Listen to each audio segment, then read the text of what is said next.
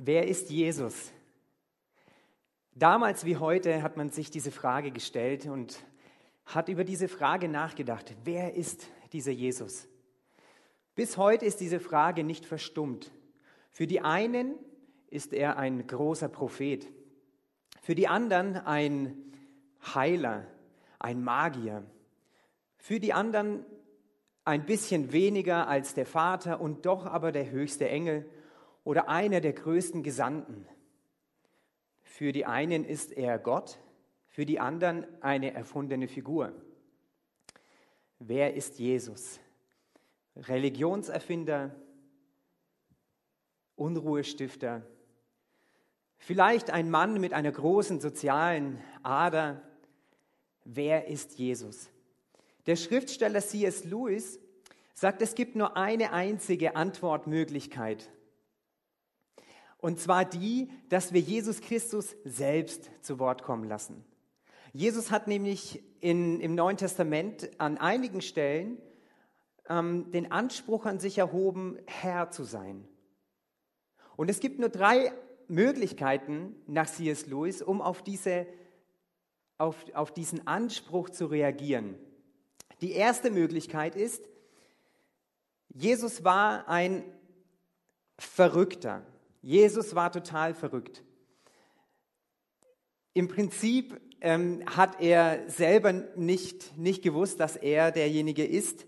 An, an, also er glaubte ernsthaft daran, Gott zu sein und hat quasi den Anspruch erhoben, Gott zu sein, aber er selber wurde getäuscht und zwar so sehr, dass er bereit war, dafür zu sterben. Antwortmöglichkeit 1. Antwortmöglichkeit Nummer 2. Jesus Christus war ein Lügner und Betrüger. Er wusste ganz genau, dass er nicht Gott ist, hat aber die Leute reingelegt und hat den Anspruch an sich erhoben. Manche haben an ihn geglaubt und zwar so sehr, dass sie sogar bereit waren, für ihn zu leiden und letztlich auch zu sterben. Oder war Jesus der, der er behauptet zu sein? Oder war Jesus der, der er behauptet zu sein? Wer ist Jesus? Und bevor wir ins Neue Testament kommen und miteinander klären, wer Jesus ist, möchte ich mit uns ins Alte Testament gehen und Schritt für Schritt uns ähm, dahin bewegen, um zu klären, wer ist denn Jesus? Und das, das, ist so, das liegt mir so am Herzen, dass wir heute ein neues Bild von Jesus oder vielleicht eins, das wir schon vorher hatten, bestätigt bekommen.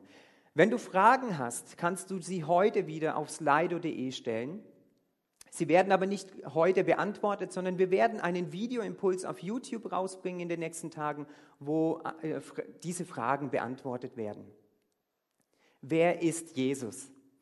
Ich möchte mit uns einsteigen und zwar direkt an den Anfang der Bibel, an den Anfang des Alten Testaments. Gott stellt sich in der Schöpfungsgeschichte vor. Das ist mein allererster Punkt. Von Anfang an hatte Gott einen Namen. Von Anfang an hat er einen Namen und in der hebräischen Sprache gibt es drei Begriffe für unser deutsches Wort Gott. El, Elohim, Eloach. El bedeutet im Prinzip Gott in, in Einzahl, in Singular und wird oft mit einem Beinamen verwendet, also ein Adjektiv, wie Gott ist. Zum Beispiel El Shaddai. El Shaddai. El Shaddai ist der Beiname, also bedeutet allmächtig, Gott kann alles. Also El, ähm, El, dann Elohim. Elohim ist die Mehrzahl und bedeutet eigentlich Gott der Götter und wird 2500 Mal im Alten Testament verwendet. Und Eloach ist im Prinzip einfach nur ein intellektuelles Wort für El. Neben diesen äh, drei Namen gibt es noch einen vierten Namen und das ist der Eigenname Gottes und es ist der Name Jahwe. Jahwe, vielleicht hast du ihn schon einmal gehört. Jahwe kommt 6000 Mal im Alten Testament vor und bedeutet Herr.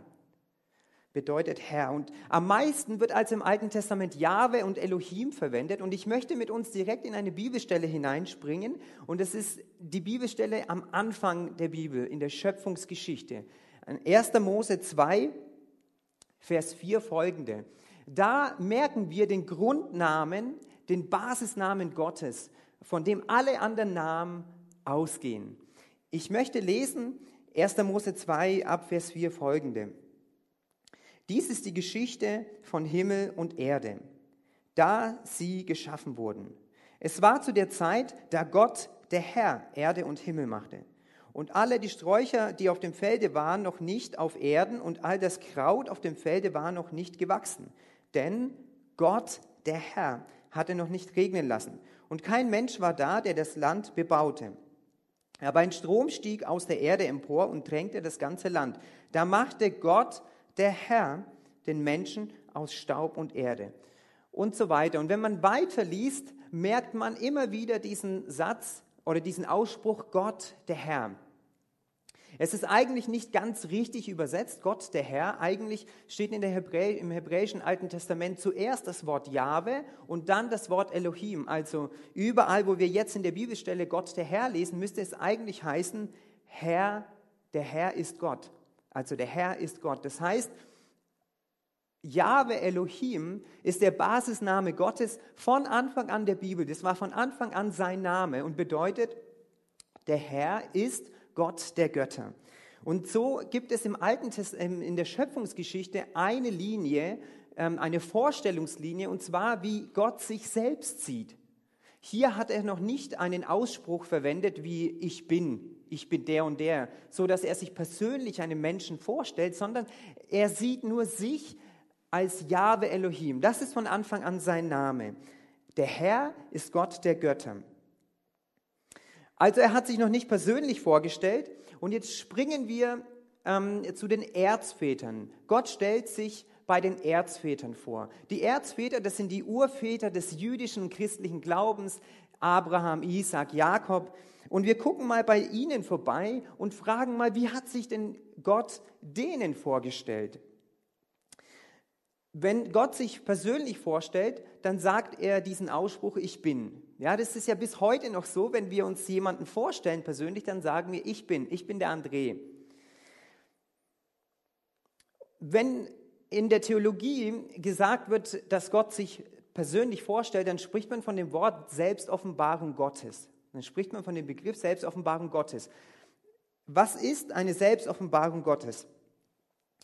Der ähm, Theologe Walter Zimmerli, der sagt, Selbstoffenbarung Gottes ist folgendes. Ein bisher Unbekannter tritt aus seiner Unbekanntheit heraus, indem er sich in seinem Eigennamen erkennbar und nennbar macht. Das Gewicht liegt dabei auf der Nennung des Eigennamens. Das Gewicht dabei liegt auf der Nennung des Eigennamens. Also ein Unbekannter tritt aus seiner Unbekanntheit heraus und stellt sich persönlich vor.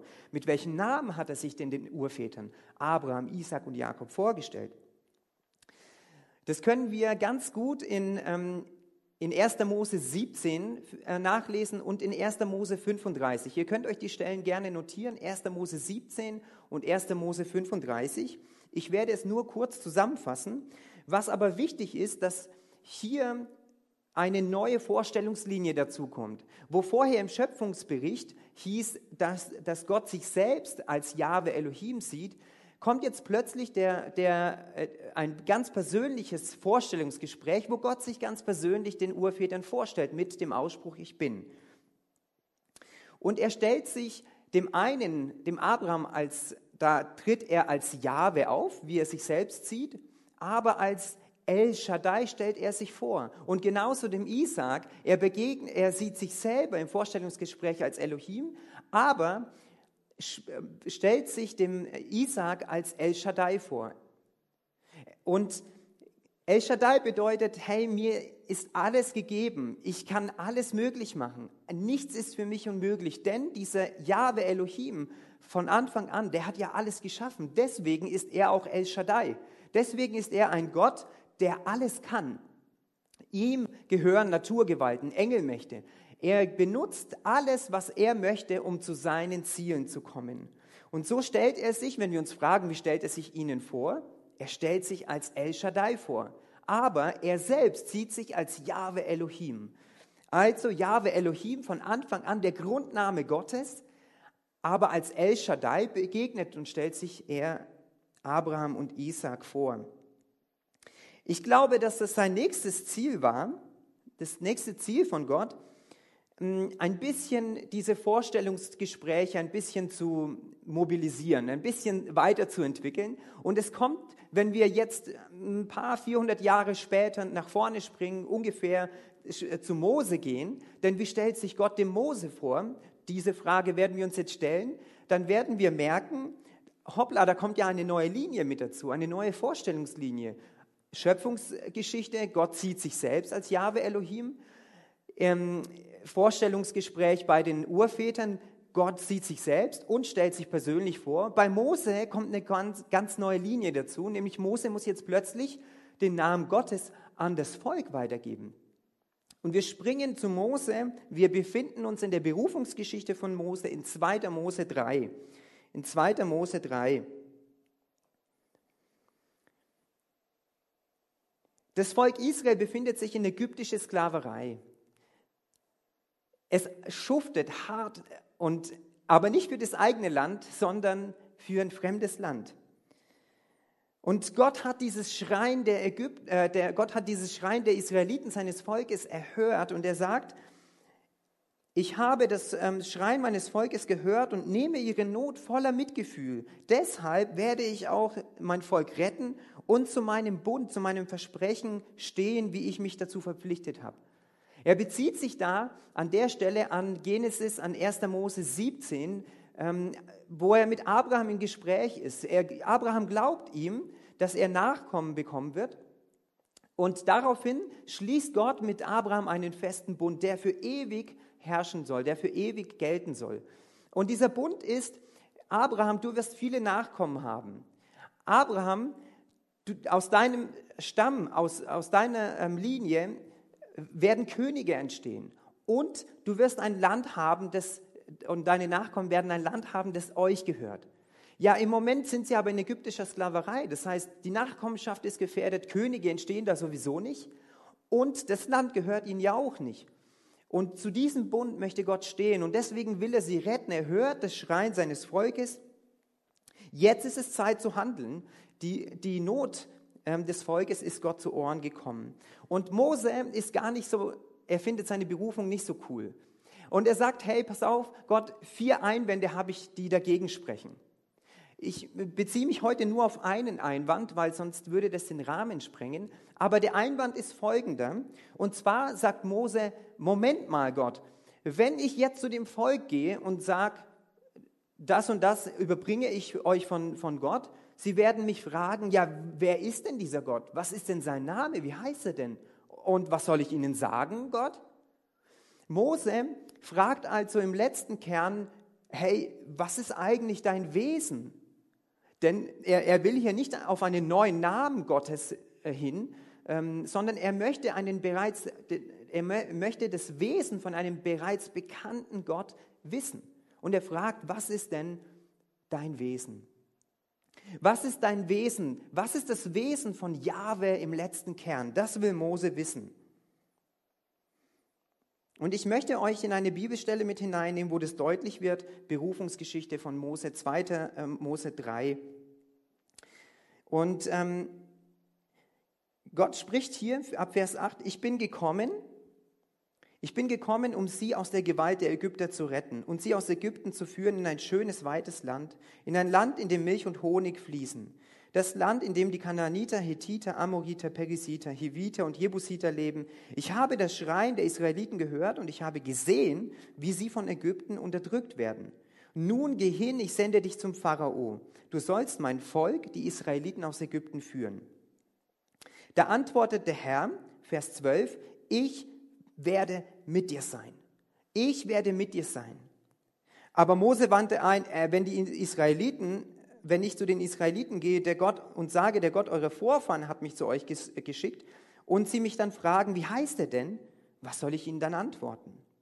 Gott entgegnete, ich bin, der ich bin. Oder ich bin, ja, ich bin. Sag ihnen einfach, ich bin, hat mich zu euch gesandt. Und er fügte hinzu, sag ihnen, der Herr, hier im Hebräischen steht das Wort Jahwe. Der Herr, der Gott eurer Vorfahren, der Gott Abrahams, der Gott Isaaks, der Gott Jakobs hat mich zu euch gesandt.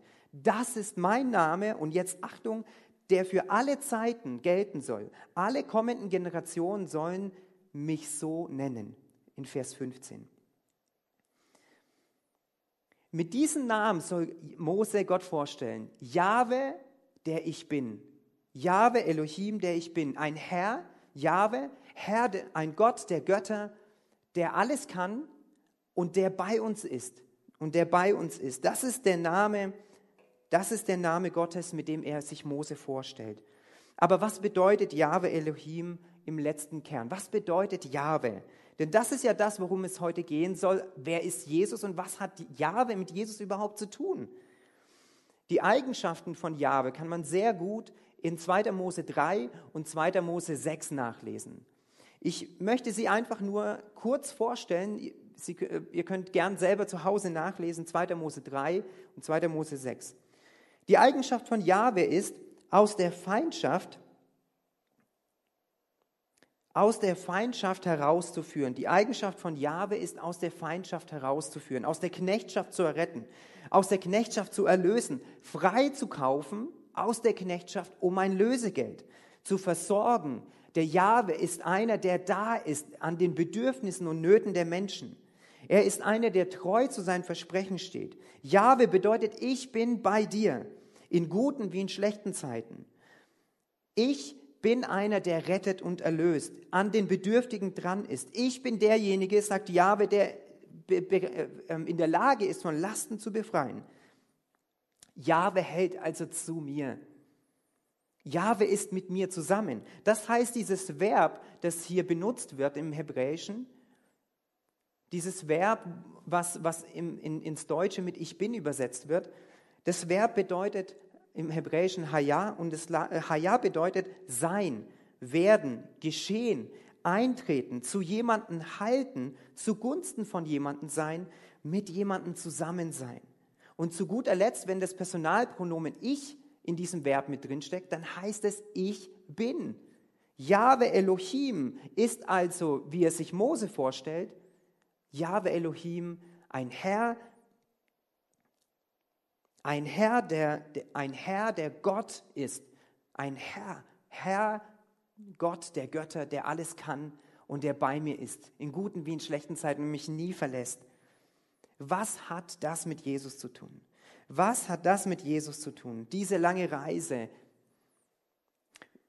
Ich möchte einfach, als ich mich darauf vorbereitet habe, auf die Predigt, bin ich selbst aus dem Staunen nicht mehr rausgekommen. Ich kann nicht alles äh, heute nennen, alle Punkte, aber es gibt, die Bibel ist vom ersten, vom ersten Buch bis zum letzten Buch voll mit diesen Bestätigungen, dass Jesus der ist, der er behauptet zu sein. Und das möchte ich gern mit dir ähm, teilen. Jesus stellt sich im Neuen Testament vor, der vierte Punkt. Und ich möchte mit kleinen theologischen Häppchen anfangen. Und zwar in der hebräischen, im hebräischen Alten Testament, wo das Wort Jahwe äh, steht und das Verb Haya übersetzt die Septuaginta, also die, die griechische Übersetzung des Alten Testaments, das Wort mit Ego Eimi. Und für Jahwe sagt sie Kyrios. Also Kyrios bedeutet Herr und Ego Eimi bedeutet ich bin. Und beide Begriffe, also Kyrios und Ego Eimi, Kyrios Herr, Ego Eimi, ich bin, beide Begriffe wendet Jesus auf sich selbst an.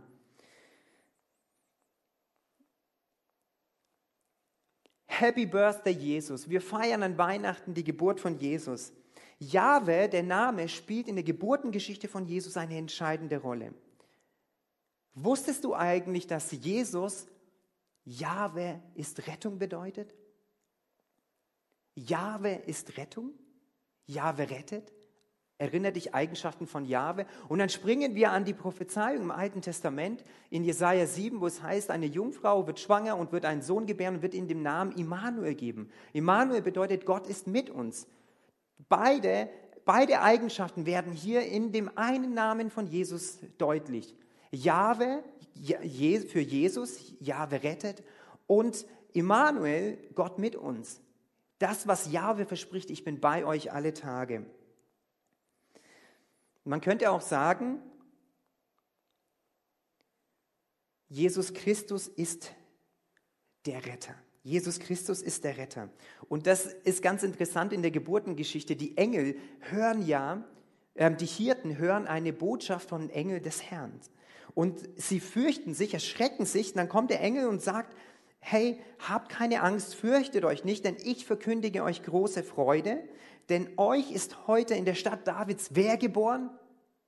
Euch ist heute in der Stadt Davids der Retter geboren. Ein Retter, welcher ist Christus, der Herr.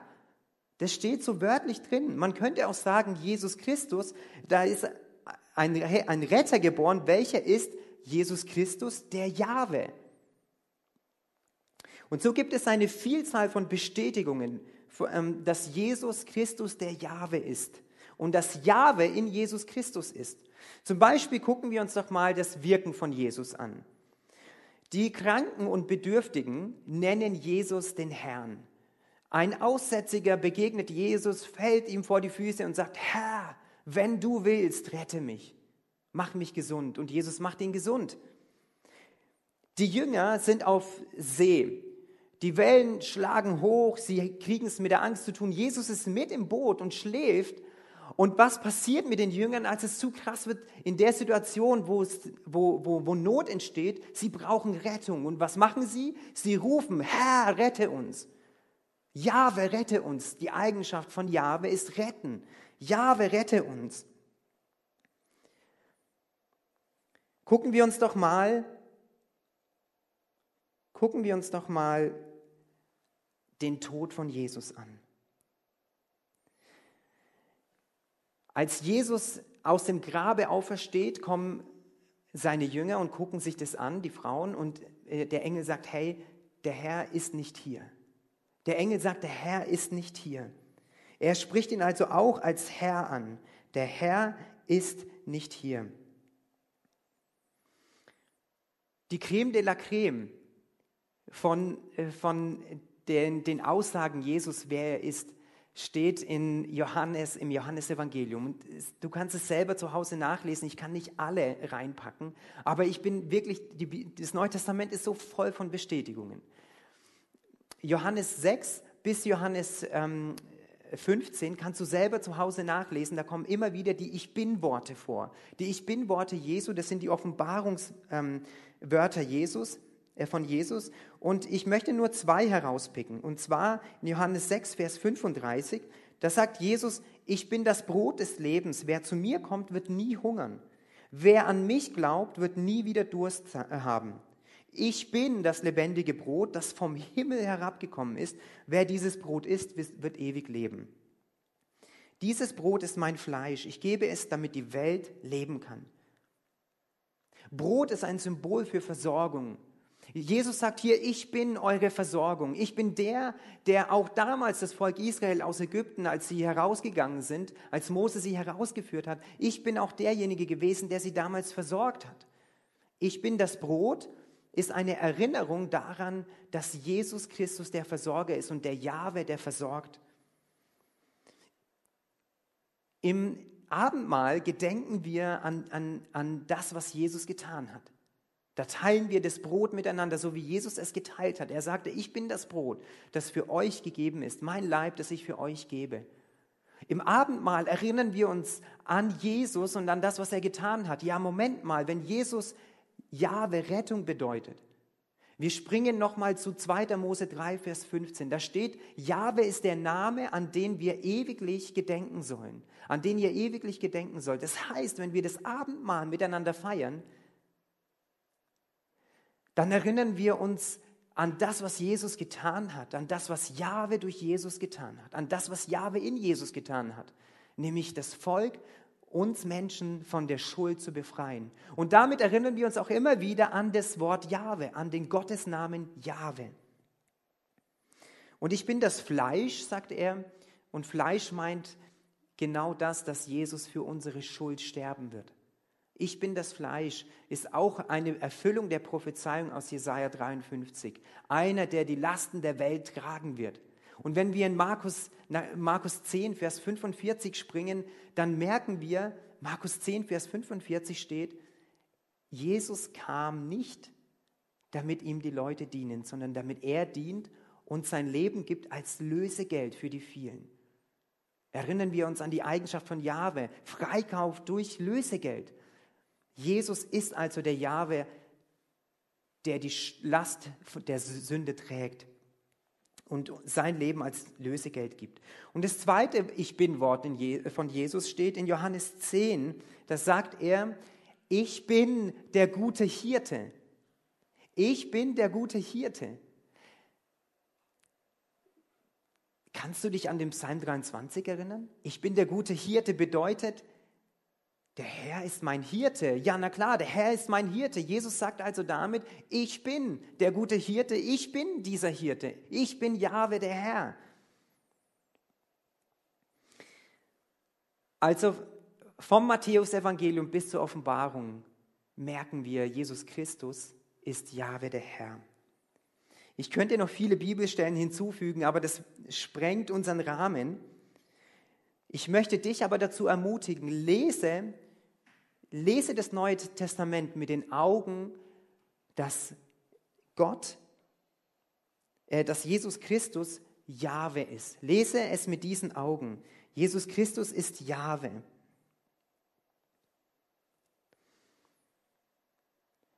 Wer ist Jesus Christus für dich? Gottes Name ist von Anfang an Jahwe Elohim.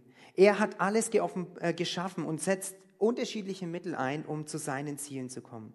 Jesus Christus ist Jahwe Elohim, der bei uns ist für immer. Der bei uns ist für immer. Ich glaube, dass Jesus Christus weder ein Verrückter noch ein Lügner oder Betrüger ist.